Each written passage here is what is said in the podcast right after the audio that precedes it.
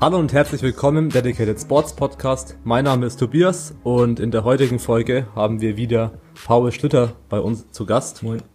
Wir nehmen den zweiten Teil der Sportpsychologie-Reihe, sage ich mal, auf. Der erste Teil haben wir allgemeine Fragen einfach ein bisschen geklärt, was uns so als Coaches und ja, Paul als Sportpsychologie-Studenten eingefallen ist. In diesem Teil machen wir ein Q&A. Das haben wir nach der ersten Folge gemacht wo wir eben den Leuten die Möglichkeit gegeben haben, uns Fragen zu schicken. Wir haben uns jetzt da zwei Fragen rausgesucht, die wir alle am besten fanden, wo man auch wirklich sagen kann, die sprechen eigentlich wahrscheinlich fast jeden Powerlifter an. Und ja, dazu ist wie gesagt Paul Schlüter mit bei uns dabei von Holistic Strength Germany. Er ist Sportpsychologiestudent, äh, auch selbst Coach und selbst Powerlifter. Und ja, Paul, stell dich einmal ganz kurz vor für alle, die den ersten Teil äh, nicht gesehen haben. Ja, du hast eigentlich schon fast alles gesagt. Ich bin gerade in den letzten Zügen von meinem Masterstudium in der Sport, in der angewandten Sportpsychologie. Das heißt, äh, noch darf ich mich nicht Sportpsychologe nennen, sondern nur sportpsychologischer Experte. Ähm, wende aber die praktischen Sachen auch schon seit einiger Zeit an, sowohl im Powerlifting als auch in ein paar anderen Sportarten. Und ja, hoffe, dass ich hier ein paar Einblicke bieten kann. Ja, ja, sehr cool. Julian von DS natürlich auch mit dabei. Jo, hi. Genau. Dann hätte ich gesagt, springen wir direkt zur ersten Frage. Genau. Und zwar hatten wir die Frage per Instagram bekommen. Und da hat jemand geschrieben, dass er beim Training oder auch im Wettkampf Angst vor schweren Singles, äh, Angst vor schweren Singles hat. Also vor allem in der Kniebeuge. Und was bei ihm eben auch dadurch kam, dass er früher mal eine Verletzung beim Beugen sich zugezogen hat. Mhm. Jetzt hat er quasi eine Blockade sobald es ähm, in der Kniebeuge schwerer wird. Was ich da noch anhängen würde, ist, dass vor allem bei der Kniebeuge das Problem halt da ist, dass die Stange auf dir liegt und auf dich drauffallen kann. Was man jetzt zum Beispiel beim Kreuzheben nicht hat. Was in der Ausführung, was die mentale Stärke da angeht, ja. Natürlich auch ein Faktor ist bei der Kniebeuge. Ja.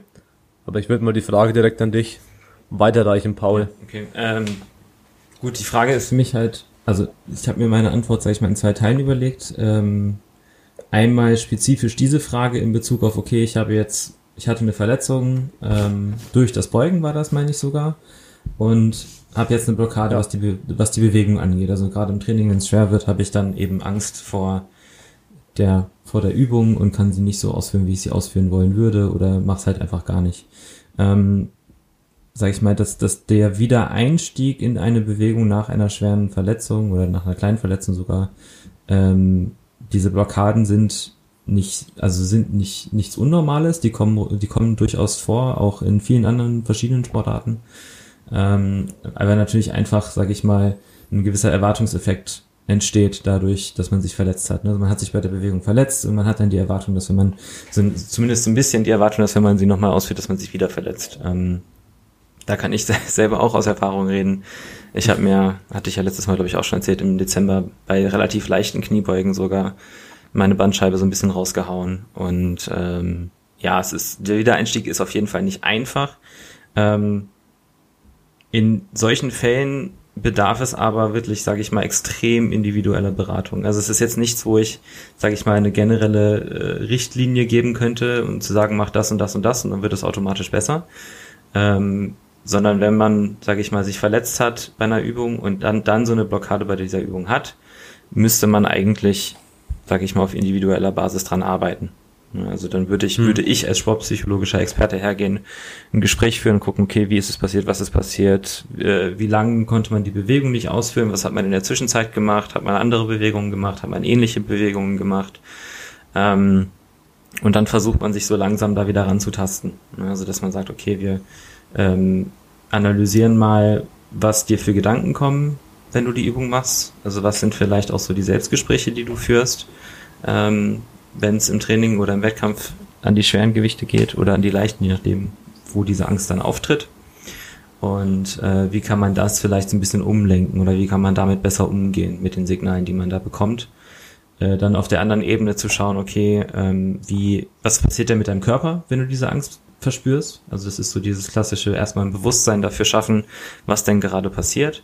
Ähm, das sind ja bei Angst normalerweise ich äh, leicht erhöhter Puls, vielleicht ein bisschen äh, ein bisschen mehr äh, Schweißaustritt am Körper, an den Händen. Auch es ist relativ äh, relativ häufig, dass es vorkommt, dass Leute dann schwitzige Hände bekommen, dass sie einfach allgemein so ein bisschen nervöser werden und sich so ein bisschen vielleicht ein flaues Gefühl im Magen haben oder so.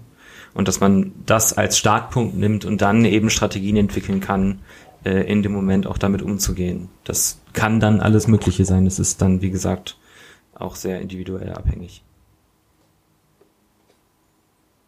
Okay, ja. Ähm, was sagt denn Julian? Vielleicht hat er auch so schon Erfahrung gesammelt bei Leuten, die er coacht, die da auch ähnliche Probleme hatten. Also vielleicht auch ein Beispiel, wenn du es hast. Also ich kenne es primär jetzt hauptsächlich aus der Praxis von Wettkämpfen, dass Leute mhm. da besonders Probleme haben und natürlich auch besonders bei der Kniebeuge ist erstmal die erste Disziplin, weswegen die besonders kritisch ist und gleichzeitig ist es die anspruchsvollste Disziplin. Das heißt, ähm, so eine Wettkampfangst vor der Kniebeuge, die ist relativ häufig. Dass jetzt so eine generelle Angst vor der Kniebeuge ist, ist denke ich nicht ganz so häufig, sage ich mal. Ich meine, jeder weiß, dass die Kniebeuge die Übung ist, die am Schluss die größten Risiken vielleicht beherbergt. Okay, beim Bankdrücken kann klar auch was passieren. Beim Kreuzheben meistens noch am wenigsten, außer dass halt der Rücken sehr stark belastet wird. Aber man lässt halt die Stange einfach fallen. Beim Bankdrücken sollte man die Stange nicht einfach fallen lassen. Das wird, das, wir haben da schon oft versucht, man. war nicht gut. Bei der European Powerlifting Conference haben sie uns da schöne Videos gezeigt, weswegen man die Stange nicht fallen lassen sollte. Und mhm. ja, da gibt's schon einige Beispiele in Praxis. Aber was ich jetzt generell raten würde, wenn jetzt jemand Probleme hätte mit der Kniebeuge generell, dann würde ich versuchen, den Lüfter jetzt ähm, im Coaching, weil ich habe ja nur bestimmte äh, Möglichkeiten als Coach, ich bin ja kein Psychologe, ähm, würde ich ihn so rantasten, dass ich sagen würde, ja, wir machen kontrollierte Pause Squat Singles mit einer kontrollierten Exzentrik und wir tasten uns da langsam hoch. Und wir versuchen ähm, durch die, durch das Mehr an Kontrolle mit der Pause und durch das Mehr an Confidence, was wir da eventuell aufbauen können in der Übung, weil wir am Ende sagen können, hey, wir haben das und das sogar mit einer Pause gemacht, ja, aber mhm. wir haben auch selber in dem Moment viel mehr Kontrolle über die Stange und dieser Umkehrpunkt, äh, der manchmal auch für viele im Kopf kritisch ist. Ge wie geht's jetzt dann im mhm. Umkehr? Was passiert jetzt dann? Dieser äh, Moment wird bisschen verlangsamt und das finde ich, also meiner Meinung nach und aus meiner persönlichen Erfahrung finde ich das psychisch bisschen einfacher, sich so hoch zu tasten, ähm, wenn man da eben Probleme hatte vorher. Also es wäre so mein Ansatz, den ich machen würde. Ja. Da sprichst du ja auch schon einen ganz guten Punkt an. Das ist jetzt so dieses, also das war jetzt der zweite Teil quasi für, für mich von der Frage. Das eine ist ja, okay, wie geht man davon um, wenn man damit um, wenn man von einer Verletzung zurückkehrt? Und wie ist es, wenn man diese allgemeine Angst vor den schweren Gewichten, ob es jetzt im Training ist oder im Wettkampf hat? Ja. Ähm, und also rein, wenn, das ist halt auch immer eine Frage der Zeit. Ne? Also wie, wie viel Zeit habe ich, um dem Athleten dabei zu helfen? Ähm, und was, was ist, sag ich mal, was ist der Kosten-Nutzen? Also die Kosten-Nutzen-Rechnung muss ja sowieso immer gemacht werden. Wenn ich jetzt, sage ich mal, einen Athleten oder eine Athletin beim Wettkampf betreue und die mir vor der dritten Beuge sagt, oh, ich habe gerade voll Angst, ich kann, ich kann nicht auf die Bühne, ist es natürlich schwierig, da genau in dem Moment, ich meine, klar, man kann versuchen, ihr zuzureden oder ihm zuzureden, ähm, aber es ist dann schwierig, in dem Moment quasi sofort was, was Bedeutungsvolles zu ändern. Ja. Die eigentliche Arbeit muss im Vorfeld geschehen. Also das, das sind dann so die allgemeinen Wettkampfvorbereitungsstrategien. Okay, schreibt man sich ein Drehbuch, schreibt man sich einen Verlaufsplan. Also was ich zum Beispiel auch mache, ist ähm, sich einfach hinsetzen und den Wettkampf mal runterschreiben, so wie er ablaufen wird. Oder wie, wie er im Idealfall ablaufen sollte. Und dann zu überlegen, okay, ähm, was sind denn die Knackpunkte, wo es schiefgehen könnte und was mache ich dann? Und dann wirklich auch ausschreiben, okay, wenn ich meine erste Kniebeuge nicht schaffe, dann mache ich X und so weiter und so fort. Dass man da, sage ich mal, die Kontingenzen schafft, äh, diesen Handlungsspielraum so ein bisschen zu erweitern. Weil das Problem mit, also das, das ist ja eine, eine Wahrnehmungssache auch irgendwo. Ne? Die, die Angst entsteht, weil man quasi mit eine, einer Aufgabe konf konfrontiert ist und ähm, bei dem Appraisal nennt sich das, ähm, der eigenen Ressourcen, die man hat, um diese Aufgabe zu bewältigen. Wenn das negativ ausfällt äh, und die Aufgabe eben als nicht zu, nicht, nicht, bewält nicht zu bewältigen wahrgenommen wird, so, ähm, dann kann es eben zu dieser negativen emotionalen Reaktion kommen. Ja. Und da ist es wichtig zu versuchen, im Vorfeld da so ein bisschen an, äh, an vor, vorzubeugen, indem man eben die Handlungsoptionen auch schafft. Und indem man die sage ich mal, wenn man sagt, wir müssen jetzt bei dem nächsten Wettkampf eine bestimmte Zahl beugen und das scheint ziemlich unrealistisch, dass man da auch mit so vielen Möglichkeiten wie möglich vorarbeitet. Also man kann auch, was auch immer eine Möglichkeit ist, ähm, Visualisierung ist ein ganz großes Ding. Ne? So dieses, ähm, ich werde bei meinem nächsten Wettkampf 220 Kilo beugen. So, und dann vier Monate vorher fängt man an, sich das im Kopf vorzustellen. Ne? Jeden, jeden Tag, jeden zweiten Tag geht man in diese Situation, man versucht diese Situation im Wettkampf zu spüren. Ich stehe auf der Bühne, ich gehe unter die Hantel, ich hebe die Hantel raus, ich warte auf das Squad-Kommando, ich mache mich fest, gehe nach unten, stehe wieder auf, lege wieder ab, gucke auf die Lichter. So, und das, diesen, diesen kompletten Ablauf in dem Wettkampf auch vorher schon mal zu üben, dass man sich selber auch klar macht, dass man realisiert, okay, ich habe alles, was ich brauche, um diese Beuge zu schaffen. Ja. Dass man diesen Zweifel in dem Fall dann schon mal so ein bisschen vorbeugt. Das wäre so die langfristige Variante. Ja. Ähm, da kann ich nur absolut zustimmen. Auch das mit dem Aufschreiben finde ich super. Ja. Ähm, das ist halt, man kommt sich dabei am Anfang immer ein bisschen komisch vor, aber das ist auch einfach Übungssache und Gewöhnungssache. Und man, ich, ich wurde, was war das, mein, damals mein, mein erster Wettkampf in Deutschland war die LM Sachsen, da hatte ich auch so einen Plan. Und da hat mich die Julia Kunstner betreut, da habe ich ihr den Plan in die Hand gedrückt. Und dann haben, haben alle so ein bisschen komisch geguckt, ne? Hä, wieso, was, wieso hat denn der einen Plan für den Wettkampf? Was ist das denn? Aber im Endeffekt war es ein guter Wettkampf, ne? Und das ist, ähm, ja. das ist für mich dann, sage ich mal, gewissenhafte, ist ein Teil der gewissenhaften Vorbereitung auf so einen Wettkampf, dass man sich da auch die Zeit nimmt und sich hinsetzt und sich Gedanken macht, wie der ablaufen soll, was schiefgehen könnte und wie man damit umgehen sollte. Also einfach so dieses, so eine Art Mindmap, so eine, so, oder so eine, na, Flowchart wäre es wahrscheinlich eher, ähm, was bei welchem Outcome die Reaktion sein sollte. Dass man das im, dass man sich in dem Moment die Gedanken auch gar nicht erst machen muss, sondern einfach sagt, ich habe einen Plan, ich halte mich an den Plan fertig. Ja. Ja. Nicht, dass man dann völlig überfordert dasteht, wenn dann irgendwie die erste Beuge ungültig ist und man genau. hat damit nicht gerechnet und weiß nicht, was man machen soll jetzt und die Welt bricht zusammen. Richtig. Ähm, man darf natürlich, also sage ich mal, wenn man dieses äh, Drehbuch schreibt von einem Wettkampf und sich, sage ich mal, das den optimalen Wettkampfverlauf vorstellt, darf man sich dabei, also man darf da nicht in die Falle tappen und sich zu sehr darauf fokussieren, dass es perfekt läuft. Weil das stimmt. Sehr, sehr, sehr, sehr wenige Wettkämpfe laufen perfekt. Ja. Und dann, dann macht man quasi das Ganze nur noch schlimmer, indem man sich den perfekten Wettkampf äh, auf, komplett auf den perfekten Wettkampf einstellt. Und wenn dann irgendeine Kleinigkeit schief geht, äh, gibt es den einen oder anderen, der da, sag ich mal, sehr stark drauf reagieren würde. Ja. Ähm, also da muss man auch durchaus mit ein bisschen Vorsicht rangehen. Ja, also ich sag mal vor allem, wenn die Wettkampferfahrung jetzt noch nicht äh, bis ins Unendliche geht, da muss man definitiv darauf vorbereitet sein, dass man Versuche wiederholen muss. Und Richtig. man sollte es am Ende dann auch tun. Also manche habe ich schon beobachtet, die versuchen aus Sturheit dann ihre Versuche durchzuprügeln und sind dann am Ende vielleicht sogar Bombout, ähm, weil sie einfach erhöhen, obwohl die Versuche ungültig waren sei es auch wegen technischer Sachen. Und dann am Ende war es zu schwer. Und mhm. ja, das kann passieren. Ja, da war ja ein Beispiel jetzt bei den Worlds hier, ähm, da kann man froh sein, dass die so viel drüber reden. Ähm, Marissa Ender und Chad Wesley Smith, die, da hat Marissa ja auch ihre erste Beuge wegen Tiefe nicht bekommen. Chad hatte aber die Lichter gar nicht gesehen, hat schon gesagt, wir, wir gehen hoch, wir gehen hoch. Ähm, und dann haben sie im Endeffekt tatsächlich zweieinhalb Kilo erhöht. Ähm, einfach weil sie dann noch, hm. sage ich mal, die Chance auf den Totalsieg haben wollte, äh, wollten.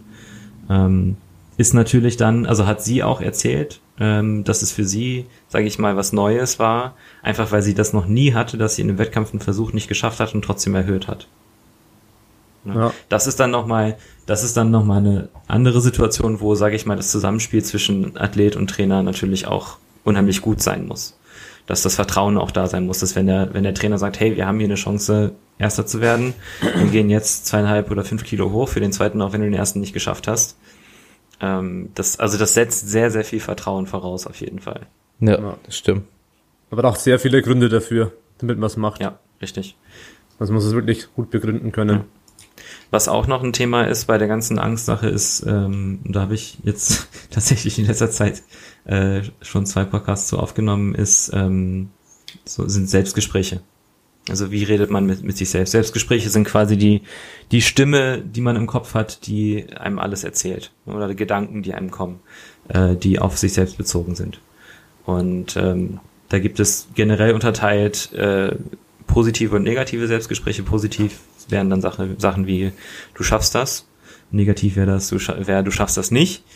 Ähm, es gibt aber auch negativen Self-Talk wie äh, jetzt nicht nachlassen, wäre zwar klassifiziert als negativer Self-Talk, ist aber nicht unbedingt leistungsmindernd.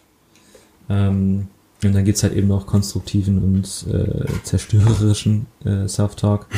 Ähm, das sind also die Klassifizierungen. Da, das ist auch nochmal ein Thema, wo man, sage ich mal, weiter reingehen könnte, sowohl bei der allgemeinen Angst vor schweren Gewichten als auch zum Beispiel bei Verletzungen, ähm, was wir zum Anfang hatten ähm, so diese, diese Gedanken identifizieren, die, sage ich mal, einen sofortigen negativen Einfluss auf den Sportler haben.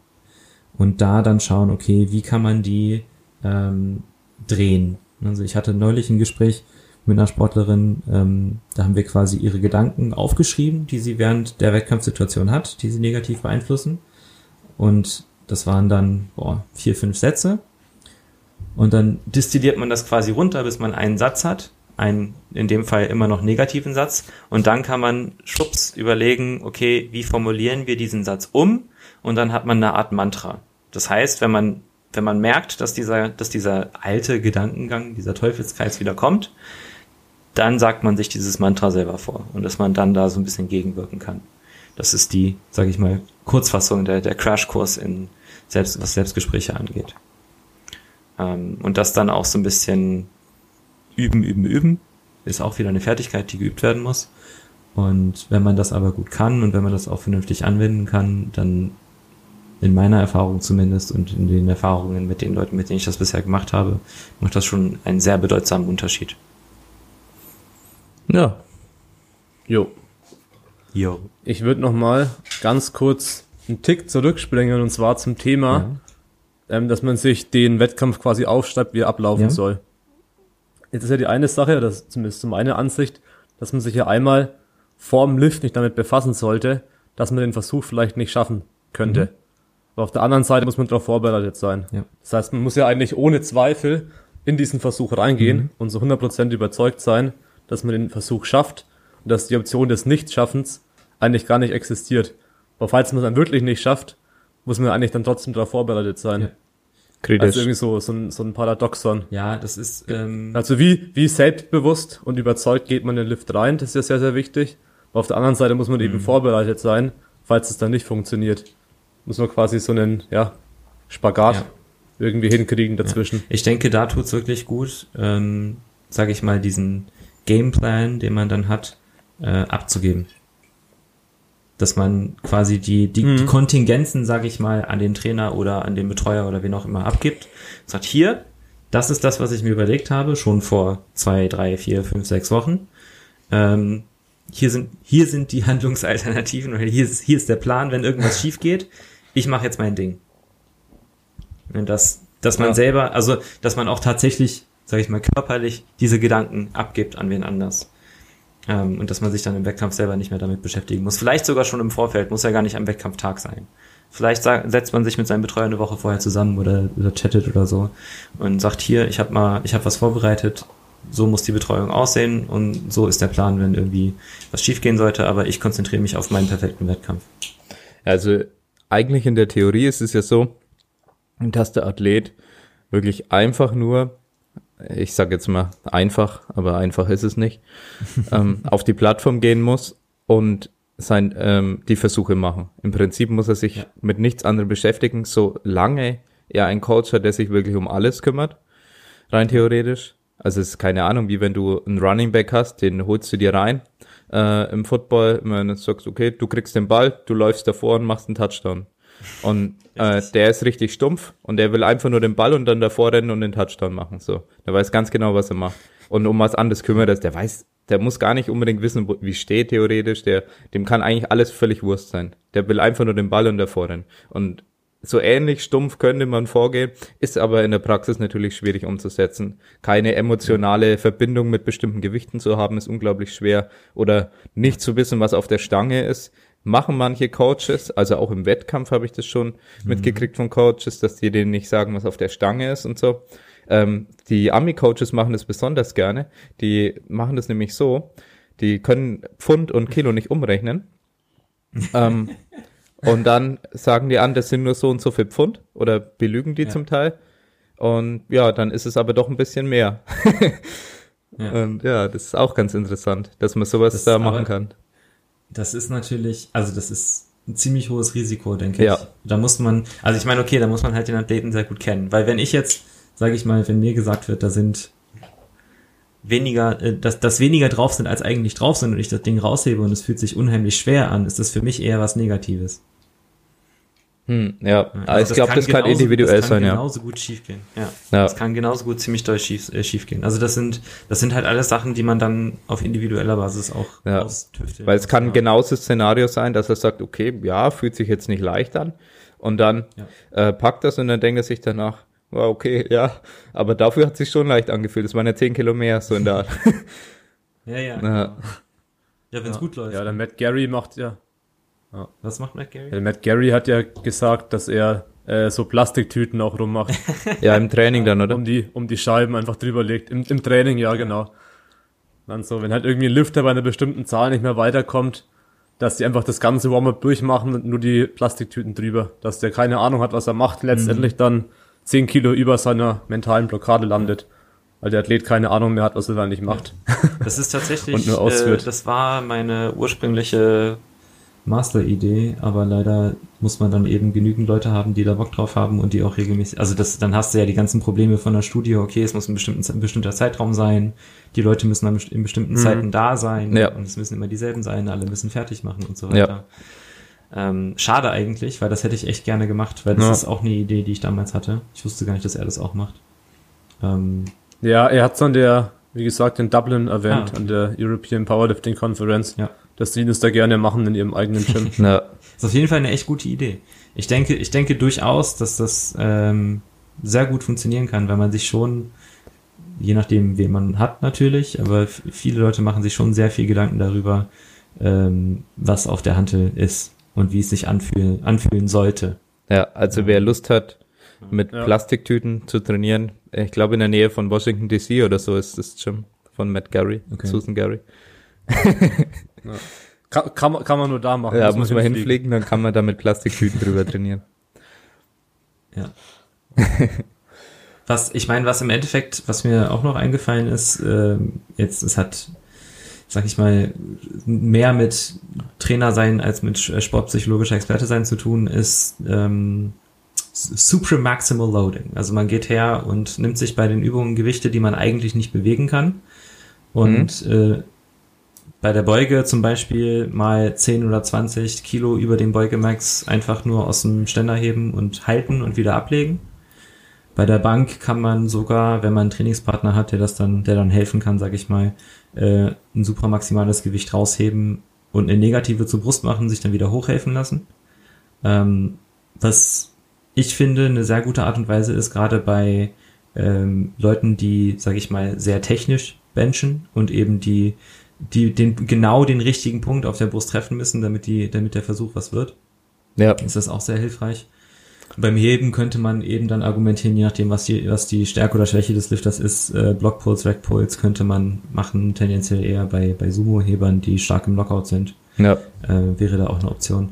Ähm, Florian Apitius, der eine Kampfrichter aus Sachsen-Anhalt, hat mir auch mal einen Tipp gegeben, aber ich kann mich da leider nicht mehr dran erinnern. ähm, Fällt, nee, fällt mir gar nicht ein. Der hat auch noch irgendwas mit, mit Deadlifts erzählt, was man da machen kann. Hm. Aber das sind so die, sage ich mal, praktischen Dinge, die man auch als Trainer programmieren kann. Kann man das mit der Beuge und der Bench kann man zum Beispiel auch durchaus im Wettkampf machen, finde ich. Das ist einfach eine Art, das zentrale Nervensystem so ein bisschen zu primen, wie es äh, gesagt wird. Und ähm, habe ich bisher eigentlich nur gute, äh, gute Erfahrungen gemacht. Ja. Ja, bei Blockpuls ist ganz interessant, ist halt sehr individuell, wer dann das Ja. auch ausführen kann. Wenn du einen Athleten hast, der wirklich einen deutlich steigeren Blockpuls ist, dann kann das echt gut funktionieren. Also bei einem Athleten, der glaube ich im Wettkampf ein PA unter 230 hat, er jetzt 270 von Blocks gehoben. Und äh, bei anderen Athleten, ich habe einige, die heben fast weniger von Blocks, auch Sumo. Ja. Und ja, habe ich es wieder rausgemacht dann ziemlich schnell. Also es war fast parallel, habe ich das mal ausprobiert. Und ja, es ging mir primär um die psychische Komponente, um gewisse Zahlen, die man so im Kopf hat, einfach zu durchbrechen. Ja, und bei dem einen oder anderen kann es funktionieren, habe ich gemerkt. Und bei dem anderen Leuten dann eben gar nicht, die einfach dann nicht stärker sind, dann bringt das Ganze nichts. Was willst du dann mit der Übung? Ja, Ja, ja, klar. Ja. Ich meine, man kann dann vielleicht anfangen, irgendwie mit Bändern oder so den Lockout, äh, sag ich mal, zu speziell zu behandeln. ja aber das definitiv. Endeffekt- Also, genau. Ich meine, ähm, bei der Beuge und bei der Bench funktioniert es auf jeden Fall mit dem, mit dem Prime.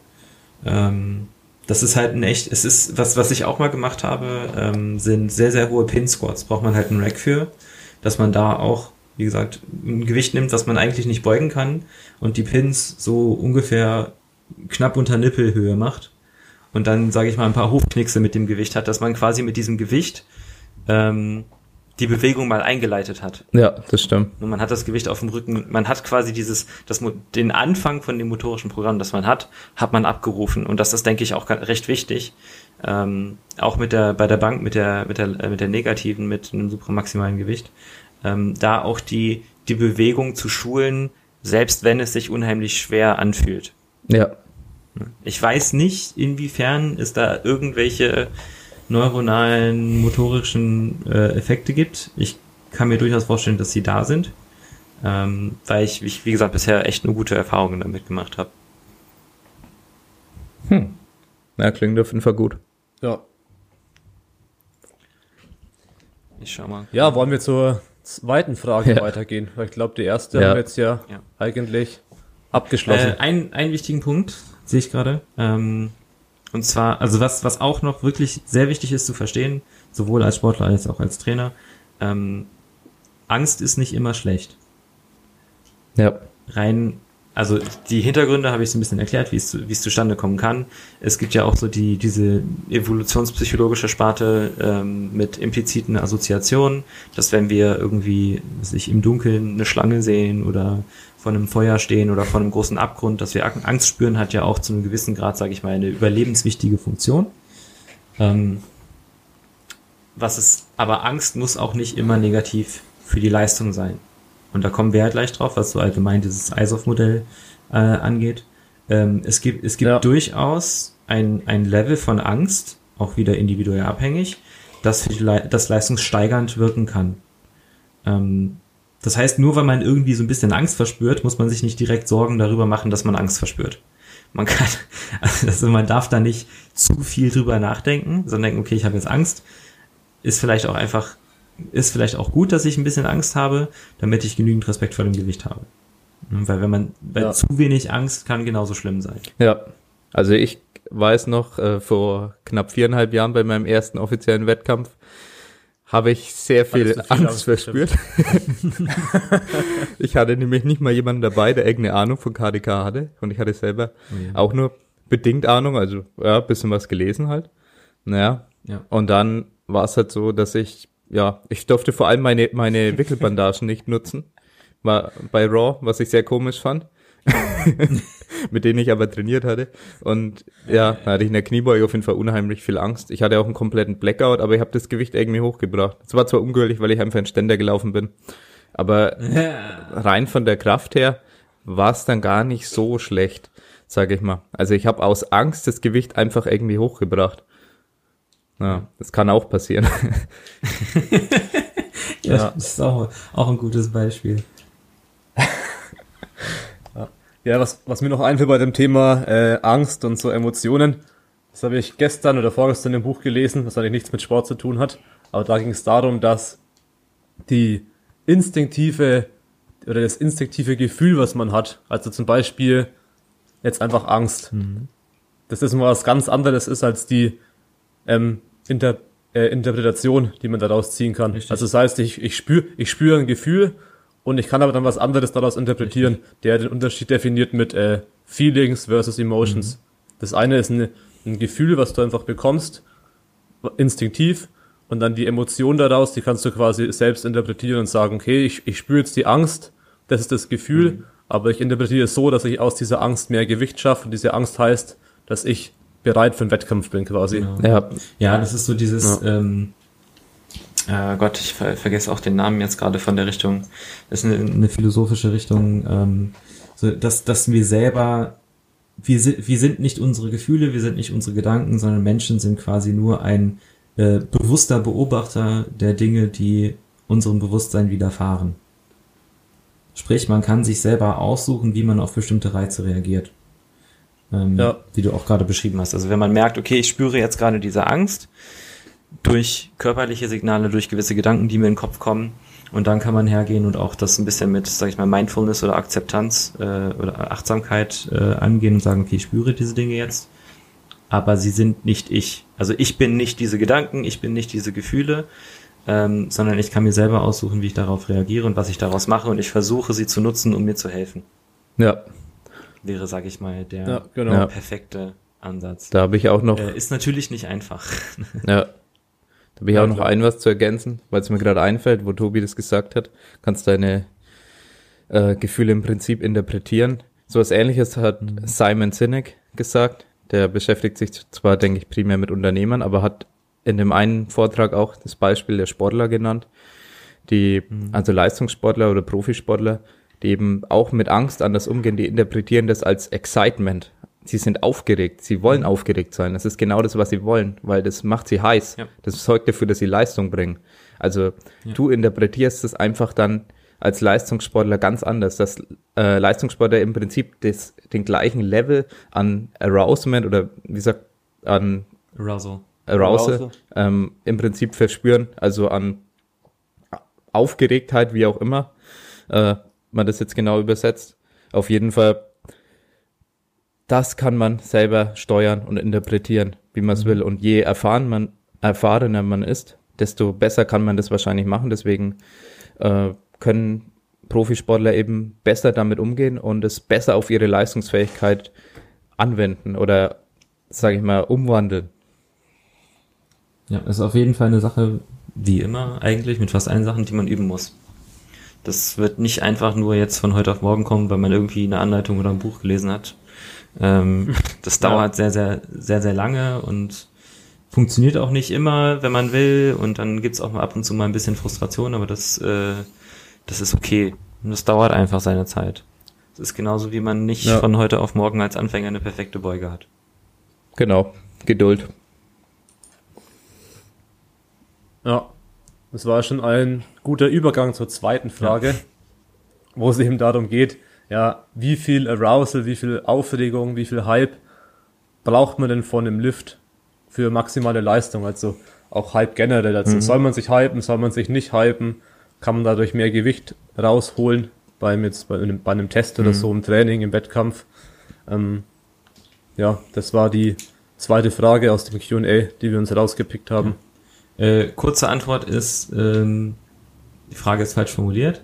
Äh, sie müsste eigentlich heißen, wie viel Hype oder wie viel Aufregung brauche ich, um gute Leistung zu erbringen. Ähm, weil die Antwort mal wieder ist, ist es extrem individuell. Äh, die Beispiele, die im Powerlifting oft genannt werden, sind äh, Joyner Mani, die ja dafür bekannt ist, dass sie zwischen ihren Versuchen sich hinten hinsetzt in den Aufwärmraum und ein Buch liest oder ähm, Jesse Norris. ja.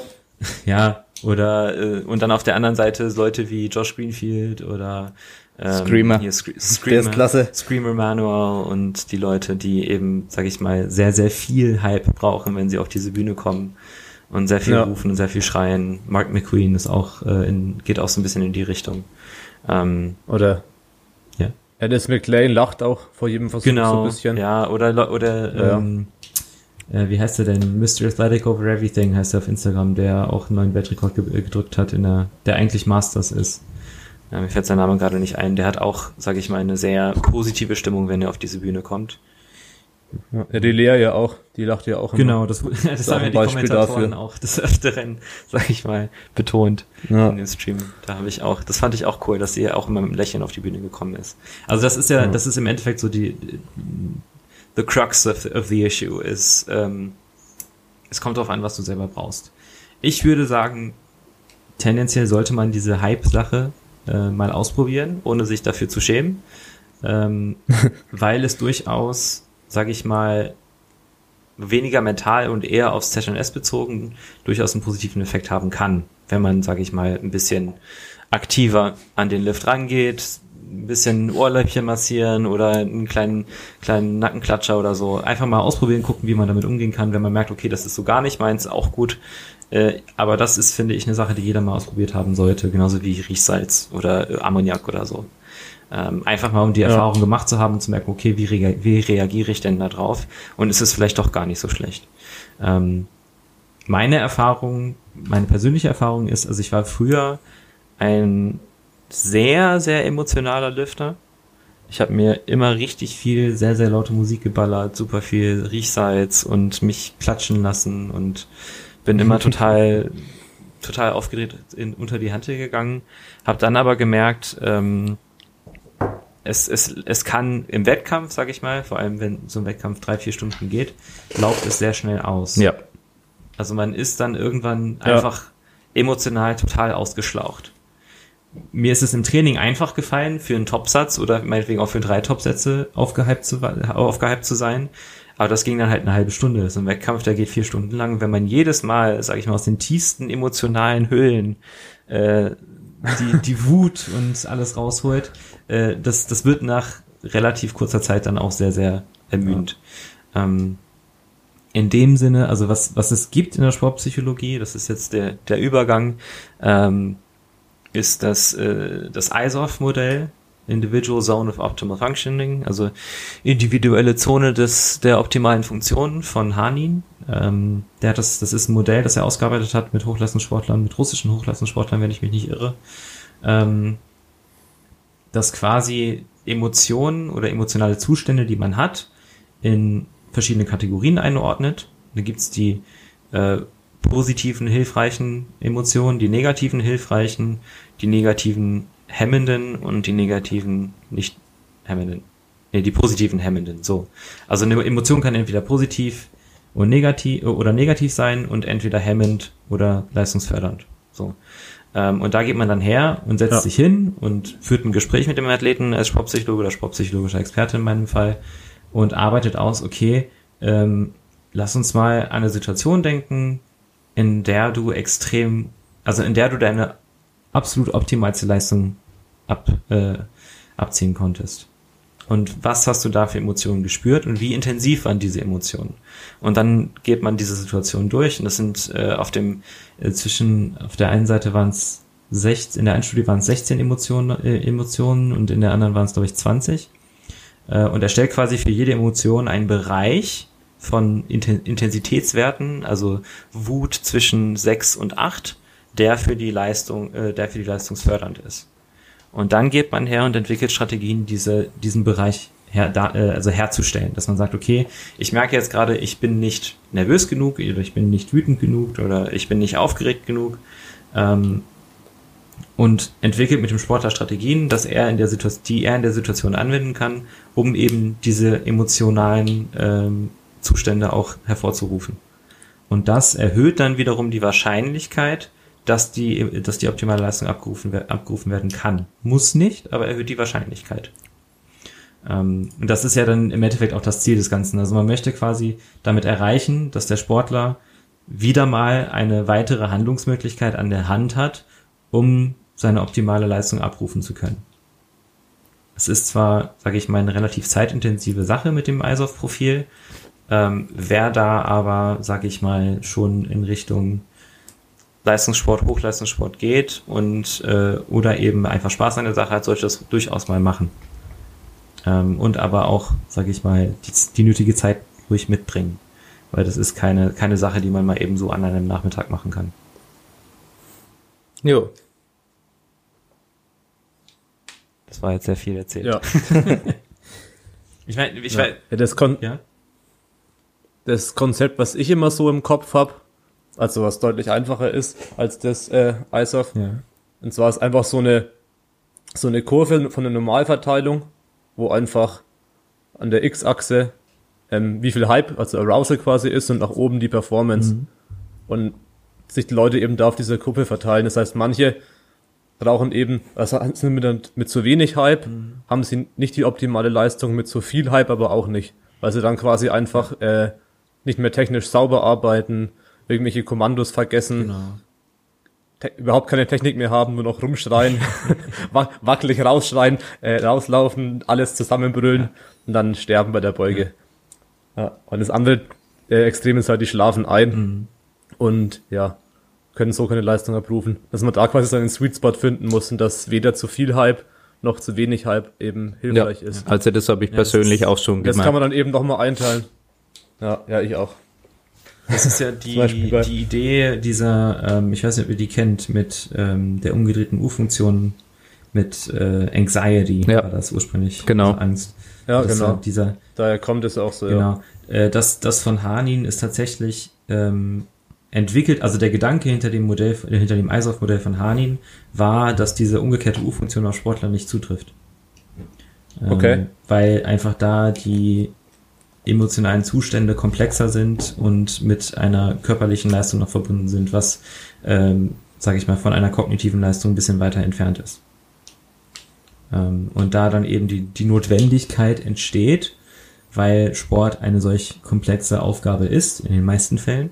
Da sind wir wieder okay, dabei bei dem Thema, wie komplex ist Powerlifting wirklich, ähm, dass da die Notwendigkeit besteht, ähm, ein individuelles Profil zu erstellen und sich eben nicht an diese ursprünglichen traditionellen Mhm. Modelle zu halten. Ähm, also ich, du hast es ein ganz bisschen anders dargestellt, dass du gesagt hast, okay, es gibt eine Normalverteilung, wer wie viel Hype braucht für die optimale Leistung. Ähm, weiß weiß Ja. ich nicht, aber es ist auf jeden Fall weiter entfernt von der, von der umgekehrten U-Funktion. Ähm, Ja, nicht unbedingt eine Normalverteilung, aber eher für sich persönlich, dass es so eine, so eine ähnliche Kurvenfunktion darstellt. Mit zu viel Hype, keine optimale Leistung, zu wenig Hype, auch keine optimale Leistung. Genau, das, Und irgendwo dazwischen muss jeder seinen, seinen passenden Punkt finden. Ja. Es war nicht so gemeint, dass sich, dass es eine Normalverteilung zwischen allen Sportlern ist. nee, nee, genau. Ja, ja, ich, also ich, ja, Ja. dann habe ich das richtig verstanden. Ähm, Ja. Ja, man, man muss halt, also das sind dann auch wieder so Sachen, ähm, ist, ist, habe ich einen, habe ich einen Athleten oder habe ich einen Sportler, der auch dazu bereit ist, sich damit überhaupt auseinanderzusetzen. Ähm, das ist dann auch immer noch eine andere Sache, weil so ein, sage ich mal, so ein emotionales Profil zu entwickeln, ähm, braucht natürlich jemanden, der auch sich damit auseinandersetzen möchte und das auch kann. Und das können nicht alle. Das ist okay. Das ist ja nichts Schlimmes. Ne? Es gibt Leute, die, die wollen und wissen da auch gar nicht drüber nachdenken. Es gibt Leute, die brauchen sowas gar nicht. Ähm, und wenn man dann aber eben so jemanden hat und man, sag ich mal, als Trainer oder als sportpsychologischer Berater ähm, die Notwendigkeit sieht, macht es das natürlich nochmal ein bisschen schwieriger, weil man dann, sage ich mal, den, den, das, das, äh, den Buy-in von dem Athleten erstmal irgendwie so ein bisschen an Land holen muss, dass, man, dass der Athlet davon auch überzeugt ist, dass das Sinn macht, das zu machen. Und dass es nicht einfach nur irgendwie was ist, was der Trainer will. Und da haben wir dann auch nochmal eine, eine, kleinere, eine kleinere Konfliktsituation, dass man da gucken muss, dass der Sportler, der dieses Ding macht, weil das ist wirklich zeitintensiv, äh, da auch, auch komplett hintersteht. Dass es nicht einfach nur eine Sache ist, die er macht, um sich, damit der Trainer jetzt still ist und nicht mehr, nicht mehr nervt oder sowas. Ja, was Ja, ich da Das- zusätzlich Das kommt durchaus vor. äh, noch erwähnen kann, dass es ja ähnliche Problematiken, wenn jetzt Coaches zuhören, auch für Coaches gibt. Ähm, da wir vielleicht wisst, äh, wir jetzt schon einige Jahre eben Wett, äh, Wettkämpfer durch die Wettkämpfe selber bringen und wir hauptsächlich daneben stehen, das heißt selber nicht auf der Plattform sind, sondern hauptsächlich eben als Coaches da vor Ort sind. Da gibt es natürlich ähnliche äh, Problematiken, nur dass du natürlich die Handel nicht bewegen musst, aber du musst ähm, deinen Job gut machen, du musst die Versuche richtig treffen, äh, ja, du musst richtig entscheiden im Prinzip. Und ja, da gibt's auch so eine so Situation. Wie viel sollst du dich jetzt hypen? Wie viel solltest du dafür investieren, den Athleten zu hypen? Und stehst du das durch, wenn du 20 Leute betreust in einem Wettkampf ähm, an einem Tag oder packst du das nicht? Und ja, Tobi? Ja. Ich erinnere mich an Insanity letztes Jahr. Äh, ähm, to Tobi, total überfordert. ja, da, da hatte ich mir äh, das Kreuzband gerissen. Und ja, ja, ich bin im Prinzip mit Krücken gelaufen und war kaum transportfähig, sag ich mal. Und konnte dann nicht zum Insanity mitkommen. Dann war Tobias ja ziemlich überfordert, weil er dann alleine mit relativ vielen Athleten da stand. Okay, es, es, es ja. war jetzt nicht so brutal, aber ich denke, die Zeitpläne waren einfach ja. dann schwierig. Hm. Es war halt von früh bis abends letztendlich, ja. zwei Tage. Aber ja, das, das stimmt schon. Ich halt merke, ich habe einen, zum Beispiel einen dritten Deadlift, wo ich halt als Coach auch Vollgas gebe, mhm. dann ist halt meine Stimme schon relativ schnell angeschlagen. Ja. Wenn es dann im Freitagvormittag ist und der Wettkampf bis Sonntagnachmittag geht, ist es vielleicht nicht die schlauste Entscheidung, wenn ich das bei jedem dritten Deadlift ja, vor allem mache. spürt der Athlet, wie viel Energie du hast und ähm, ob du richtig dabei bist oder ob du gerne jetzt einfach nur gehen würdest. Ja, das spürt der Athlet. Das ist, das ist nicht so, dass ja, deine Anwesenheit, deine körperliche Anwesenheit reicht in dem Moment, sondern da gibt's ja. definitiv Unterschiede. Und ja, es gibt Leute, die sind da vielleicht mehr talentiert und weniger talentiert. Ich würde mich jetzt nicht als äh, besonders talentiert als Betreuer dann bezeichnen, weil ja, viele wollen einfach Leute, die mehr Energie haben und einfach krasser dahinter sind noch und vielleicht besser hypen können und so weiter und so fort. Da gibt es verschiedene Arten von Betreuung. Manche schätzen es wiederum, dass ich eher der, der Ruhige bin. Ähm, das kann mhm. ganz verschieden sein. Ja, und deswegen gibt es, denke ich, auch äh, eine Daseinsberechtigung für verschiedene Arten von Betreuern. Und ja, man muss es aber vor allem, denke ich, gerne machen und am Ende eben seine Energie einteilen können, dass man vielleicht äh, seine Kräfte und Energien dann auf alle Athleten auf das komplette Wochenende dann gut einteilen kann. Richtig. Ja. Ich denke, das ist auch dann, ähm, das, das kann man durchaus vorbereiten auch. Also ich hatte auch schon Gespräche mit Athleten, wo man dann eben ähm, im Voraus sozusagen abmacht, okay, ähm, was die wichtigste Frage ist, was brauchst du von mir während des Wettkampfes? Ja.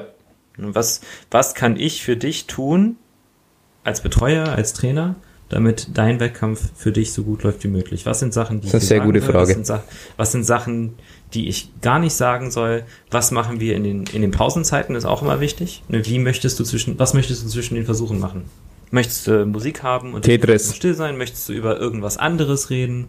Möchtest du was trinken? Möchtest du was zu trinken haben? Äh, äh, möchtest du mit mir über den Versuch reden? Möchtest du mir das Video, möchtest du mit mir das Video anschauen? Wie auch immer.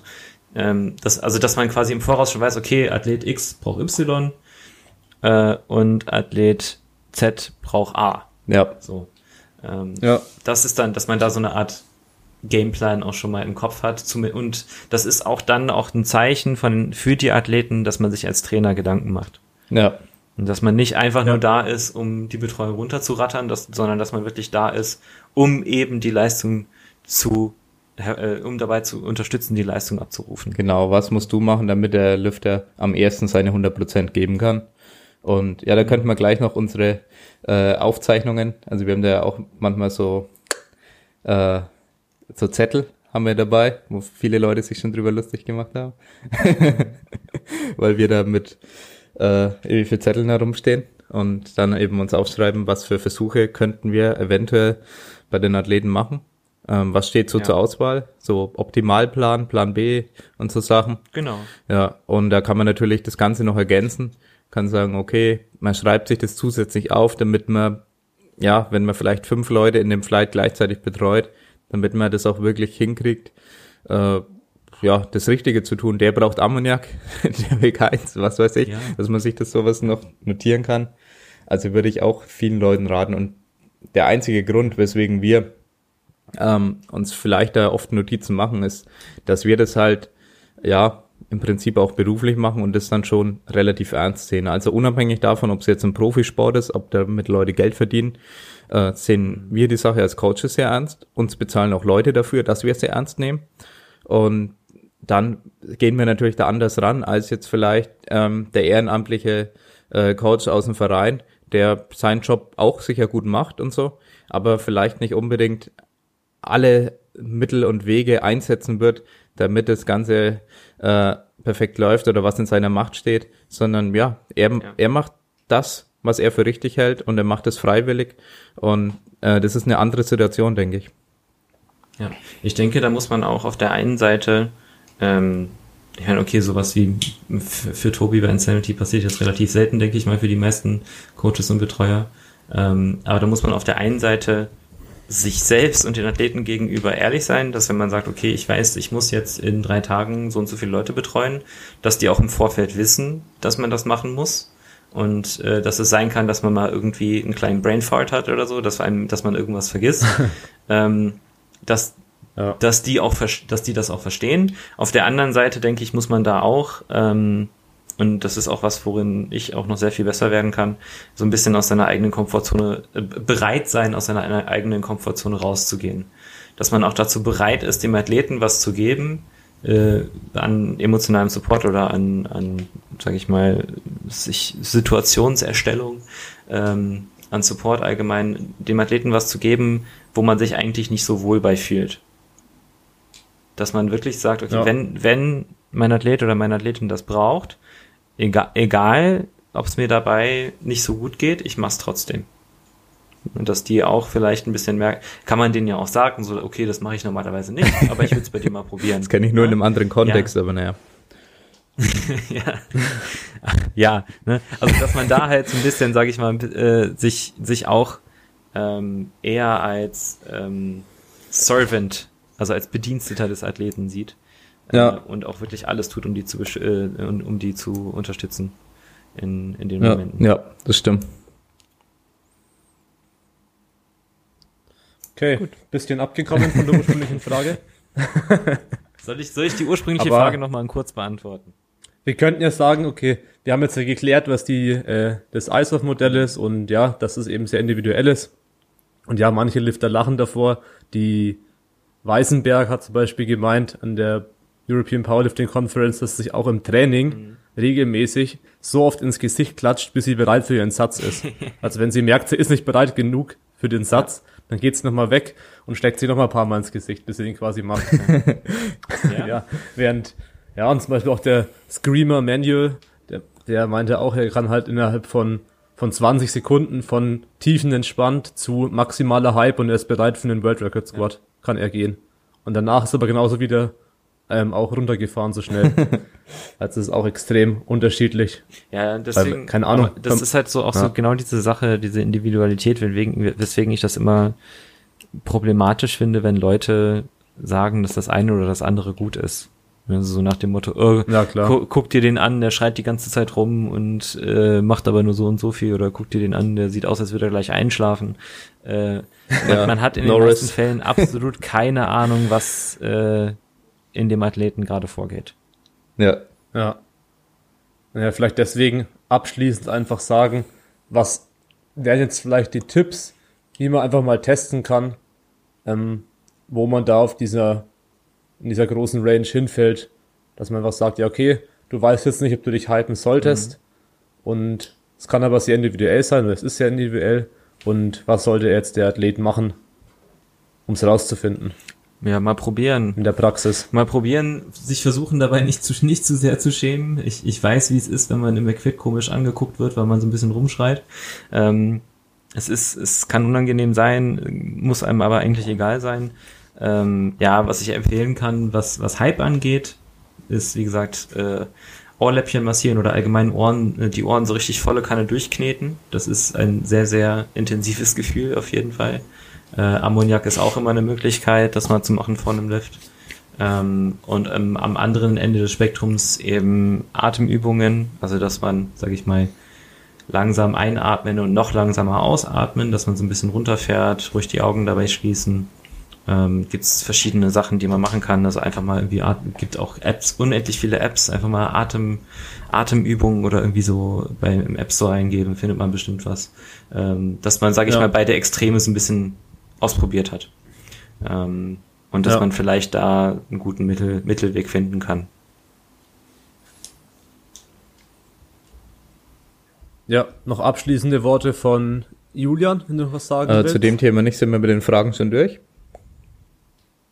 Ja, genau, ja. zwei Fragen, wo wir ein bisschen tiefer reingehen wollten und deswegen auch nur zwei ja. genommen haben. Also ich hätte nur als abschließende Worte, ja, dass man allein an Beispielen eben sehen kann, dass es eben kein richtig und falsch äh, gibt. Also für mich persönlich, weil ich habe mir das auch lange gefragt, kann man zum Beispiel Hochleistungen in dem Sport verbringen, während man nach außen hin sehr ruhig bleibt? Und da war eben wirklich dann Jesse Norris für mich persönlich der Beweis, okay, ja, er geht da ganz ruhig an seinen Versuch, er beugt einfach 340 Kilogramm und er geht dann ganz ruhig wieder weg.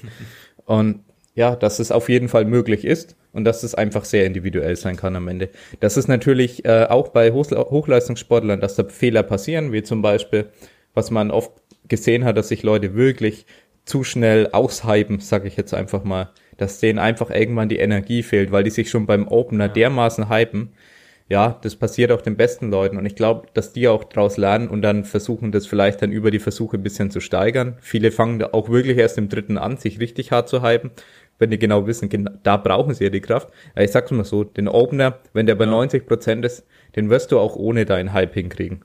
Ja. ja. Also, ja, muss man eben über die Jahre sich entwickeln und sich beobachten, sich wirklich äh, selbst versuchen zu analysieren und dann kriegt man das, denke ich, langfristig hin. Ja.